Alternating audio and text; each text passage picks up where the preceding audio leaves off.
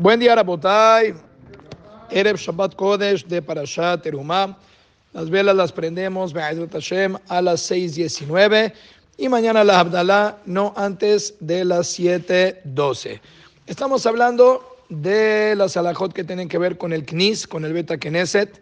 Yo veo que los lugares cada vez, cada vez se vuelven menos restricciones con respecto a llevar mascotas. Ya me tocó ver varias veces en los centros comerciales, la gente va ahí con sus eh, perros, parece que de alguna manera en los restaurantes. Ah, no, eso no me había tocado ver, pero bueno, entonces ya son bienvenidos los pets, las mascotas a todos lados. La pregunta es,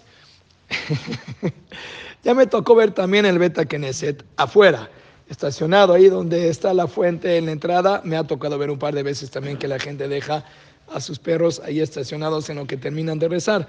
La pregunta es si un animal puede ingresar al Beta Knesset. Por supuesto, obvio, no me vean con esos ojos. Obvio, estoy hablando en una ocasión que se refiere a una mitzvah.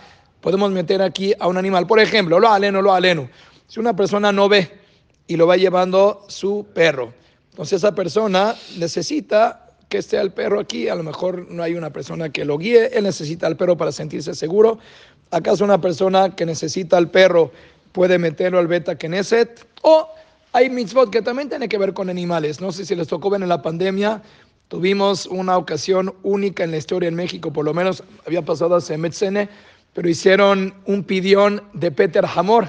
Le hicieron el pidión, ¿se acuerdan? Al burro en... Eh, entonces, ¿qué, qué, ¿qué opinas de eso? Podemos hacer un pidión Peter Hamor en el Beta Knesset o es una mitzvah. O por otro lado también hace varios años Carlos Chayo, Ham Carlos Chayo hizo también, ¿se acuerdan? Hay una mitzvah que se llama Reshita Gez. Agárrase una oveja y lo primero que se le esquila a la oveja se le da como donativo a los Koanim. Eso también, qué bonito sería hacerlo en Mahamad Beta Knesset, hacer Reshita Gez, que alguien esquile a la oveja, darle el donativo. Entonces, ese tipo de cosas que, obvio, entendemos que el ambiente del Beta Knesset eh, no puede entrar un perro así nada más porque es tu mascota. No vamos a hacer genuj al perro ahorita para enseñarle a rezar. Pero en una ocasión, cuando se refiere a una mitzvah, el Rabarashi del sector de Ashkenazi, Rablau, él dijo que sí, para este tipo de mitzvot, Peter Hamor o el Reshita Ges para la oveja, la verdad sí, porque es, es cabot.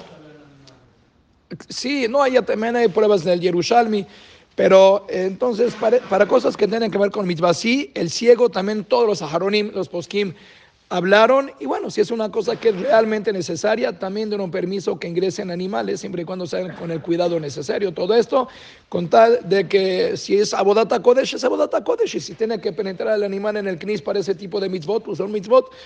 Pero nos dé el zehut, que nosotros seamos los participantes en el Beta Knesset, que podamos tener la cabana necesaria y estemos cuerpo y alma en lo que estamos haciendo. Amén.